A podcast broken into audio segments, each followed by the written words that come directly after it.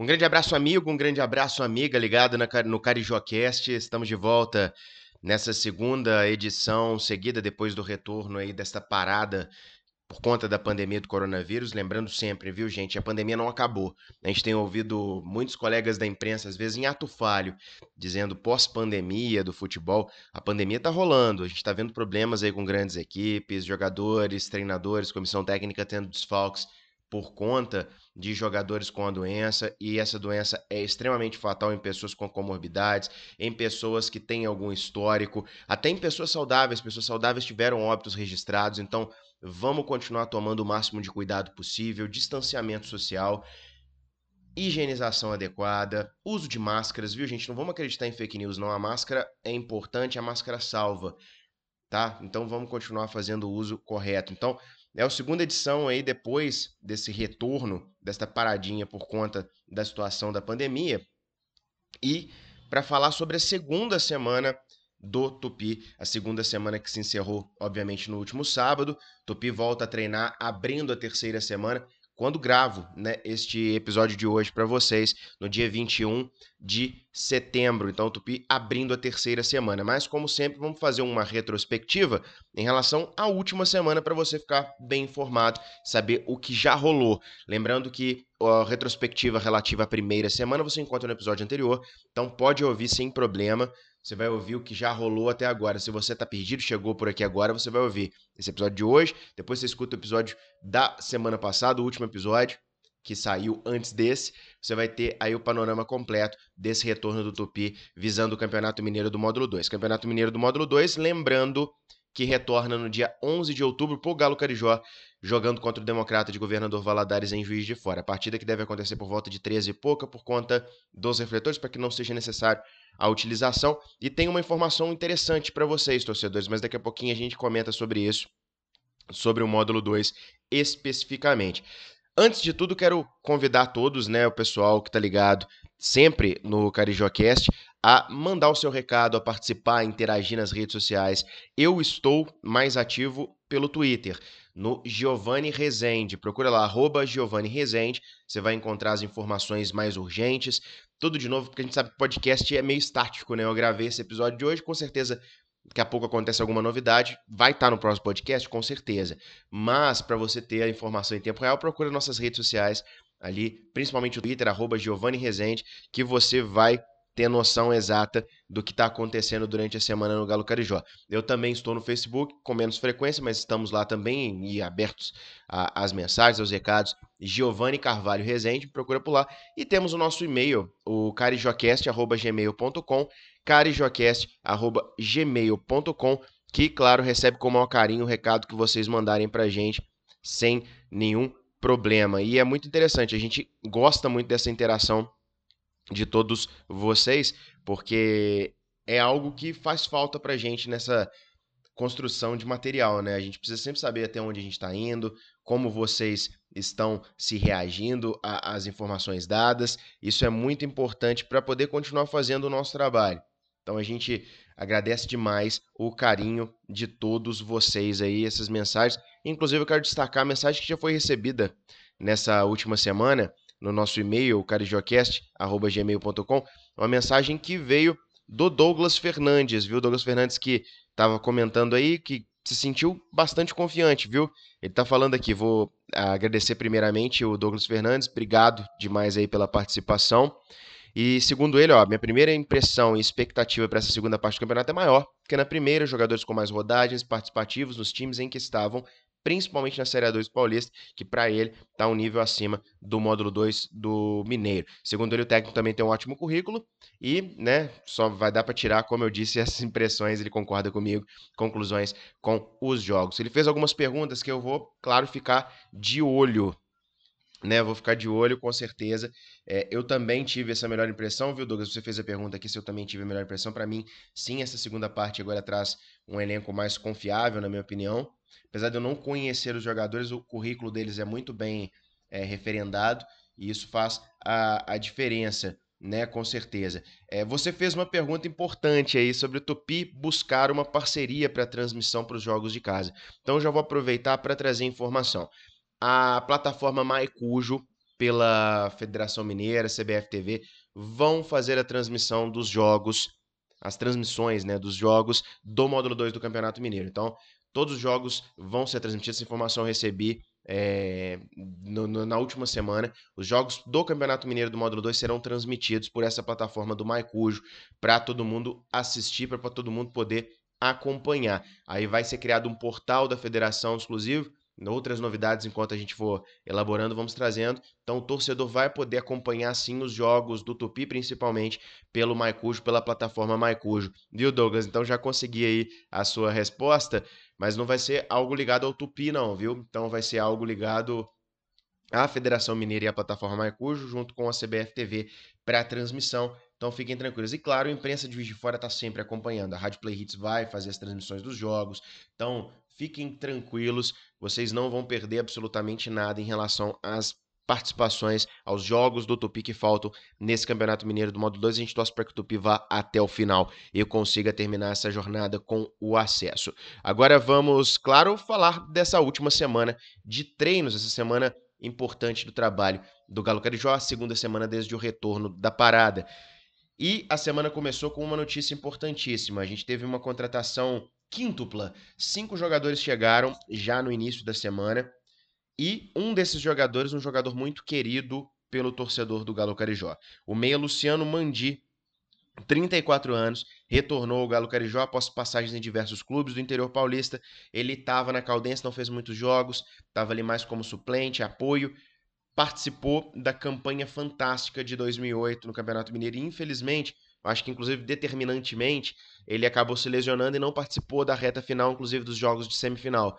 Se tivesse participado, arrisco dizer que o Tupi poderia sim brigar e eliminar o Atlético Mineiro naquela ocasião, porque o Tupi estava muito azeitadinho, tinha bons jogadores, jogadores que inclusive foram para o cenário nacional. O lateral de esquerdo, Edmar, que está hoje no Red Bull Bragantino, na primeira divisão do Campeonato Brasileiro, era daquele elenco. Tinha outros jogadores também, como Chiquinho, que rodou elencos aí de grandes equipes do Brasil. Então era um time muito bem formado e o Luciano Mandi era o líder e um dos principais jogadores, fazedor de gol, participativo nessa campanha. Então, obviamente, é um jogador que fez falta nessa disputa da semifinal, até porque foram dois jogos bastante apertados, viu? Um 3 a 2 para o Atlético em Belo Horizonte e depois um 1 a 0 me corrija se eu estiver errado, se foi 3 a 2 ou 2 a 1 viu?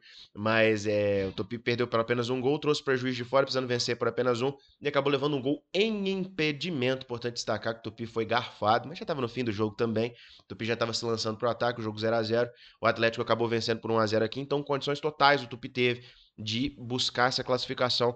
E, obviamente, claro, é um jogador só, mas era um jogador muito importante e poderia ter feito um golzinho, uma participação decisiva. Então, Luciano Mandi fez muita falta e ele volta para o Galo Carajó para essa disputa do módulo 2. Importante dizer, né, gente, que não é o Luciano Mandi de 2008, já se passaram 12 anos, ele já teve bastante rodagem, é até um pouco mais experiente, o que é importante. Então, a gente tem que ver como ele chega, mas sem sombra de dúvidas, já é um jogador deveras importante para esse momento, porque é um jogador experiente que vai ajudar bastante nas construções de jogada e nas participações também pelo Galo Carijó aí, questão de grupo, conversas. É um cara que entende e sabe o sentimento do torcedor, teve a oportunidade de jogar perante estádios lotados.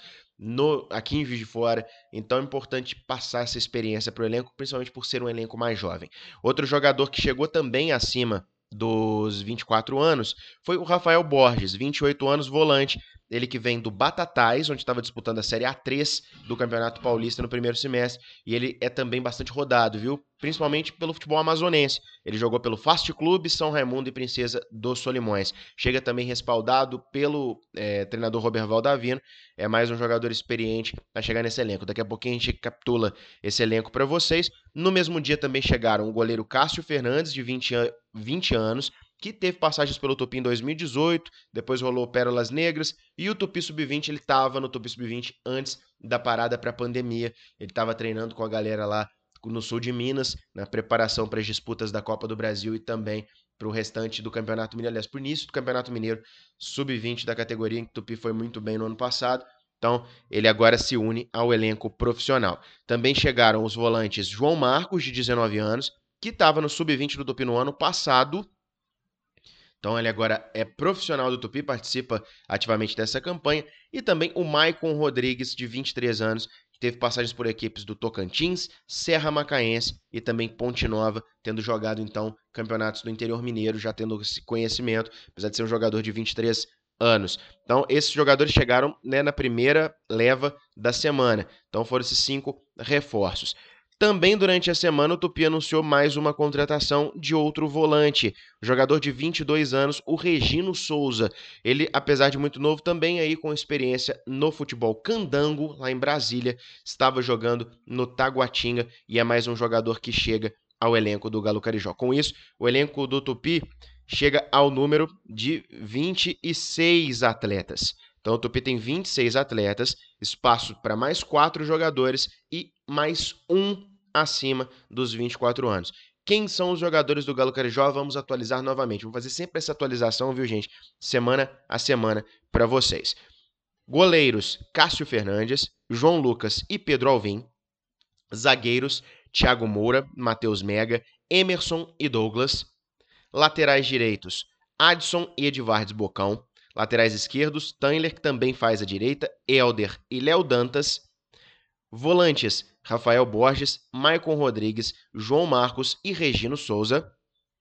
Meio-campistas: Luciano Mandi, Emanuel Obi, Gian, Léo Coca, Cassinho, Júlio e Daniel.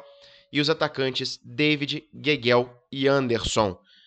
Mais velhos desse elenco, acima dos 24 anos: João Lucas com 26, Thiago Moura com 31, Rafael Borges com 28, Mandi com 34, Gian com 27 e Geguel com 33 anos. Lembrando, né, regulamento, time só pode ter 30 jogadores inscritos, Tupi já tem 26, apenas 7 jogadores acima dos 24 anos, Tupi já tem 6 jogadores, podendo contratar então mais um veterano e, claro, mais quatro atletas ao todo para se juntar ao restante do elenco. Mas, importante destacar isso para o torcedor, pelas informações que recebemos, principalmente da assessoria de imprensa e também das pessoas ligadas ao clube, nesse primeiro momento estão encerradas as contratações no Galo Carijó para o início do módulo 2. Isso não significa que pintando uma oportunidade, pintando algum jogador importante aí, dando sopa, algum jogador que seja necessário para a estrutura do time, não vai ser contratado. Longe disso. Então, se pintar uma oportunidade de mercado, o Tupi vai trazer esse atleta. O próprio Adil falou sobre isso na live da Play Hits, que acontece sempre na segunda e na sexta-feira, no Facebook do Ricardo Wagner. Eu também divulgo no meu, né? Eu sempre que participo divulgo. Então, o Adil teve a oportunidade de conversar na última segunda-feira, na, na segunda-feira do dia 14, com o pessoal da Play Hits e comigo também, e falou que primeiro momento, então, tá essas contratações aí são essas, e o Tupi, obviamente, está ligado no mercado, está ligado nas possibilidades, nas oportunidades, pintando, obviamente, vai trazer. Mas esse é o elenco do Tupi, primeiramente, em início, para a disputa do módulo 2. Sinto falta, e eu posso fazer uma crítica importante nesse momento, de outro centroavante. Eu acho que o Gueguel, principalmente na primeira metade do Campeonato Mineiro do módulo 2, tem sido importante, um jogador referência, de boa participação, um jogador experiente, mas um jogador recorrentemente amarelado. Toma muitos cartões, um jogador que reclama muito, até pela forma como ele se porta dentro de campo, um jogador muito enérgico, muito elétrico. Então, um jogador que tem ficado suspenso, teve expulsão logo na sua estreia. Então é importante ter um outro homem de referência. A gente tem o Anderson no elenco, o Anderson Tanque, que faz essa referência, faz, mas ele atuou já pelo lado direito do campo, foi até jogado de lateral quando o Tupi estava com dificuldades para montagem do elenco no início do módulo 1 para lateral esquerdo. Então é um jogador mais polivalente ali para essas funções e não é um jogador alto que faz aquele pivô para ser o centroavante. Então eu acho que o Tupi deveria ter tentado ou buscado um centroavante eu via uma oportunidade, claro que eu achava muito difícil isso acontecer, até por conta de toda a questão envolvendo Ipatinga e Tupi, o Nicanor já tendo sido dirigente, o Nicanor Pires, que hoje é presidente do, do Ipatinga, já ter sido dirigente do Tupi, ter toda a questão, mas o Tupi poderia ter buscado o Marcos Vinícius, que é, é um jogador que consegue fazer essa função, seria um bom suporte, mas o Marcos Vinícius acabou indo para o outro lado da cidade, foi lá para o Tupinambás e foi importante, inclusive, na vitória do Baeta, na sua estreia na Série D do Campeonato Brasileiro. Mas aqui não é podcast do Baeta, foi só um comentário, porque era um jogador que eu gostaria que tivesse retornado, acabou indo para o Tupinambás aí, é, vindo da equipe do Ipatinga. Então o Tupi deveria ter buscado, na minha opinião, um jogador. Espero que ainda durante a competição entenda a importância. A não ser que o Roberval tenha uma ideia diferente de jogo e entenda que seja possível colocar um jogador de mais movimentação. O próprio Luciano Mandi talvez seja um jogador que possa fazer o auxílio ali na frente para ser outra referência ofensiva. Então vamos aguardar os treinamentos. A, a única coisa que eu posso trazer para você, torcedor, eu acho que é uma, uma situação que pode deixar bastante gente confiante é que os treinamentos, pelo menos de quem tem tido a oportunidade de acompanhar e das pessoas mais próximas, os treinamentos têm sido excelentes. A informação que a gente tem é de que o Roberval tem feito bons treinos, que os jogadores estão compreendendo e entendendo muito bem as ideias do Roberval, participando ativamente, se entregando, e isso é muito importante, porque a equipe do Tupi pode chegar muito bem se, claro, o trabalho foi feito de uma, for feito de maneira adequada. A gente, claro, fica no aguardo, sabe também que é muito difícil para o Tupi, é, até pelas condições geográficas, o, estando aqui em Juiz de Fora, a gente está muito perto das coisas, mas ao mesmo tempo muito longe. Porque, como também estamos vivendo esse momento de pandemia, é muito difícil se deslocar um elenco todo para fazer um, um jogo amistoso em outra cidade. E sem correr riscos, né? Sem correr em riscos. Até porque várias cidades em situações diferentes, estados também em situações diferentes, e o Tupi não tem adversários de qualidade mais próximos aqui que tivesse para poder evitar um deslocamento. Tombense, que é um adversário forte, está a uma distância considerável. As equipes mais fortes do Rio de Janeiro também estão uma distância considerável. Não é interessante para o Tupi ficar viajando para Belo Horizonte. Um bom amistoso, uma boa participação, talvez, aí seria com o rival. Quem sabe numa possibilidade em que o Tupinambás possa fazer aqueles treinos interessantes. Lembrando, gente, que é, é, a gente sabe o tamanho do Tupi, né? O Tupi, vamos sem falsa modéstia, é a maior equipe de Juiz de Fora. Mas, para esse primeiro momento, até pelo Tupi não estar jogando no Campeonato Nacional, quem sabe fazer esses amistosos de segunda-feira, aquele que sempre rola com o restante do elenco do Bahia, para poder pelo menos colocar o time em ritmo, né? Melhor do que enfrentar a equipe amadora, se enfrentar uma equipe profissional com ritmo de competição. Então, quem sabe a diretoria do Tupi não acerta aí com o rival, uns jogos amistosos, seria interessante para o Tupi nesse momento, acho que também até para o próprio Tupinambás está disputando a Série D do Campeonato Brasileiro, para fazer esse tipo de, de manutenção do elenco. Mas o Tupi tem essa dificuldade para arrumar esses amistosos, então a gente só vai saber como essa equipe vem, o que, que o Roberval quer desse time dentro de campo, com o decorrer dos jogos, porque está muito complicado acompanhar esses treinamentos, né?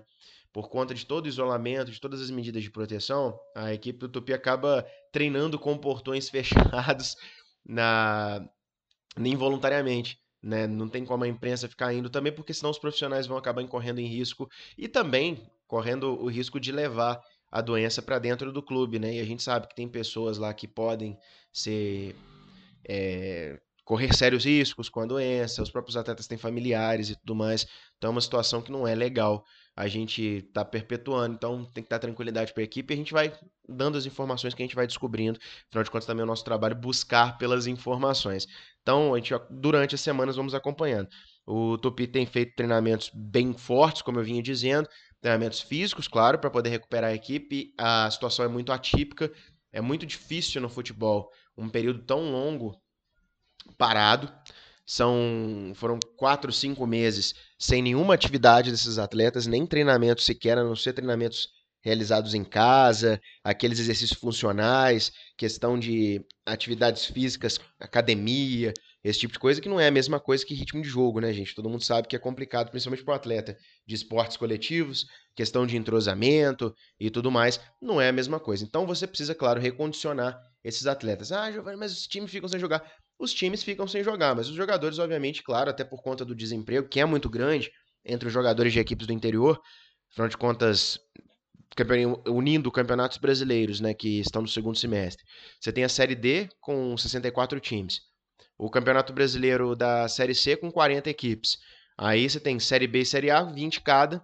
Então são pouquíssimos times, pouquíssimas vagas para todos os atletas registrados nesse país. Então, muitos atletas que não encontram equipe para o segundo semestre acabam ficando desempregados. As federações não produzem campeonatos, algumas não produzem campeonatos para segundo segundo semestre, como por exemplo a, a Federação Mineira usa uh, o segundo semestre para a segundona, que é a terceira divisão estadual, e às vezes não compensa para o atleta, porque são valores menores, orçamentos menores. Muitos aceitam a, a, até por conta da questão do desemprego, né? Acabam jogando equipes menores para ser segundona do Mineiro. Até costuma ter um nível interessante.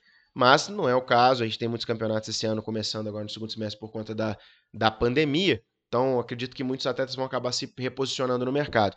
Mas, por conta disso, os atletas acabam procurando os espaços e não ficam tanto tempo parado. Então, às vezes, o, o atleta acaba ficando um, dois meses. Infelizmente, alguns acabam ficando mais seis, cinco meses por conta do desemprego, mas não é uma situação ideal, né? Quatro, cinco meses parados, sem treinamento, sem participar de jogos.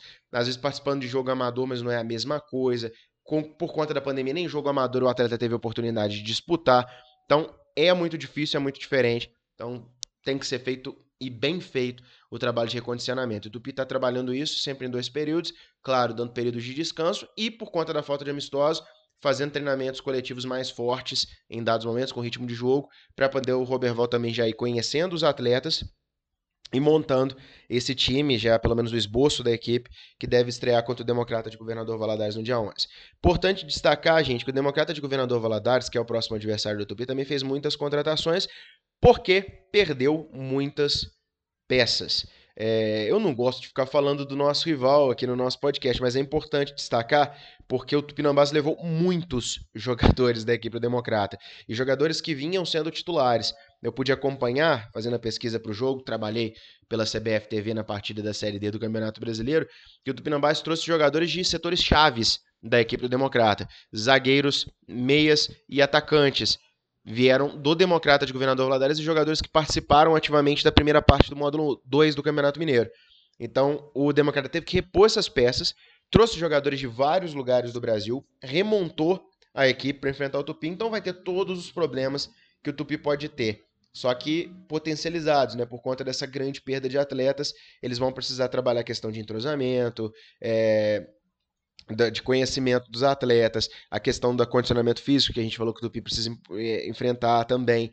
Então, o módulo 2 vai ser muito complicado para todo mundo, principalmente as equipes que perderam muitos jogadores e as equipes que tiveram que contratar muitos jogadores. Pode ser que algumas equipes melhorem, pode ser que algumas equipes piorem, mas vai ser uma competição com certeza muito complicada para a sequência. A gente, obviamente, tem mais esperança agora com o Tupi porque vimos que o, o, o esforço e a origem de alguns jogadores é interessante.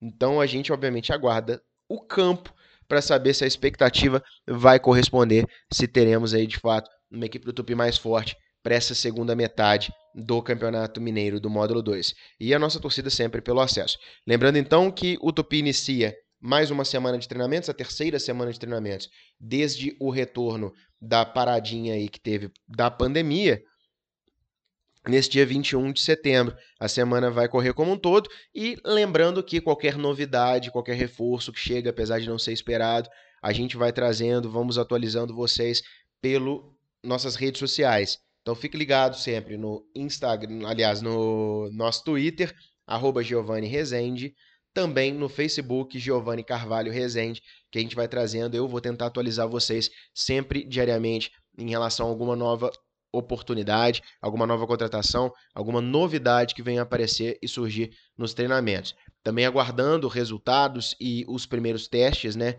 relativos à Covid-19 antes do início da competição, para poder trazer também para vocês os jogadores do Tupi que vão estar disponíveis, se vai ter algum desfalque para essas primeiras partidas, obviamente isso mais próximo da competição. Mas fique ligado nas nossas redes sociais, que com certeza você vai ficar muito bem informado. Lembrando que o próximo episódio, falando sobre essa terceira semana, que começa no dia 21, na próxima semana você acompanha.